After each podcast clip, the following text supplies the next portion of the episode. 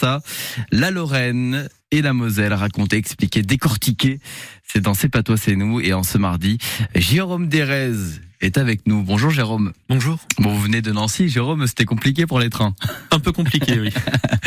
euh, auteur du livre un 111 lieux en Lorraine à ne pas manquer. Et ce matin, euh, Jérôme, période de fête euh, oblige, vous vouliez parler de la Poste en Lorraine qui délivre les colis, bien évidemment, avec cette question.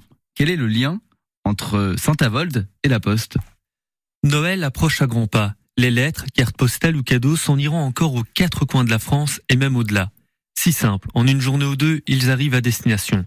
Mais cela n'a pas toujours été de la sorte. Il fut un temps où le courrier était transporté par l'ancêtre de la poste, bien différent de celle que l'on connaît aujourd'hui. Une histoire que je vais vous raconter en prenant la direction de Saint-Avold et celle d'une poste aux chevaux. Si vous le voulez bien, Céride, remontons le temps. Eh ben avec plaisir. Comment tout cela a-t-il vu le jour?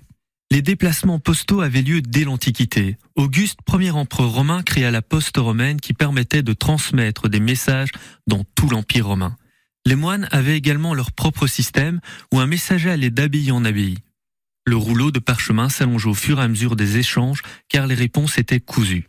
Le service de la poste aux chevaux, via des relais, fut mis en place en 1461 par le roi Louis XI et développé à la fin du XVIe siècle par Henri IV. À l'époque, le cheval au galop était le moyen le plus rapide de se déplacer, mais également de transmettre des informations capitales. Alors, est-ce qu'il y avait beaucoup de, relais à l'époque, Jérôme? Eh bien, Céride, à la fin du 19e siècle, on en comptait tout de même près de 2000. Les anciens relais de la poste aux chevaux étaient des bâtiments d'une importance capitale. Comme leur nom l'indique, ils permettaient de récupérer les lettres acheminées d'un relais à l'autre grâce à des chevaux. C'est tout naturellement que l'un d'eux fut bâti à Saint-Avold, au carrefour de plusieurs autres villes. On trouvait également un relais à Metz, Forbach, Saarbrück et Francfort. Et les chevaux dans tout ça, Jérôme, euh, étaient-ils nombreux? Il y avait en moyenne 15 chevaux par relais, même si Paris pouvait se vanter d'en avoir plus de 130, étant le point de départ de nombreuses routes postales.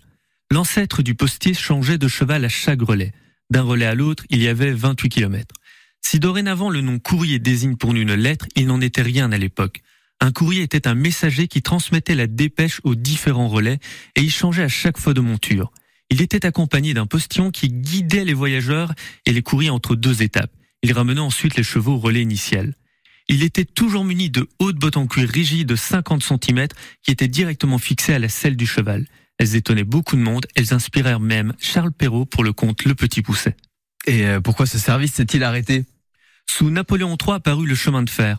Les années 1850 virent l'ouverture des voies de chemin de fer de Metz à Saint-Avold et de Saint-Avold à Forbach.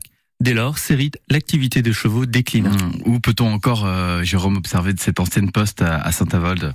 Eh bien, dans le centre-ville, au numéro 36 et 38, rue du Général Hirschorest. L'ancien hôtel de Saint-Avold est orné de nombreux détails. Sur sa façade, comme sur les mansardes, des fenêtres au niveau du toit. Encadrées de cariatides, les statues féminines servaient de support. D'un côté comme de l'autre de la porte cochère se trouvent deux têtes de lion. Au sommet de cette porte est indiquée l'année de fondation du bâtiment 1723. La niche au-dessus est vide, mais elle contenait certainement une statue de Saint Christophe, le patron des voyageurs. Aujourd'hui, il n'est plus possible de traverser cette porte qui menait autrefois aux écuries. Des commerces y sont installés.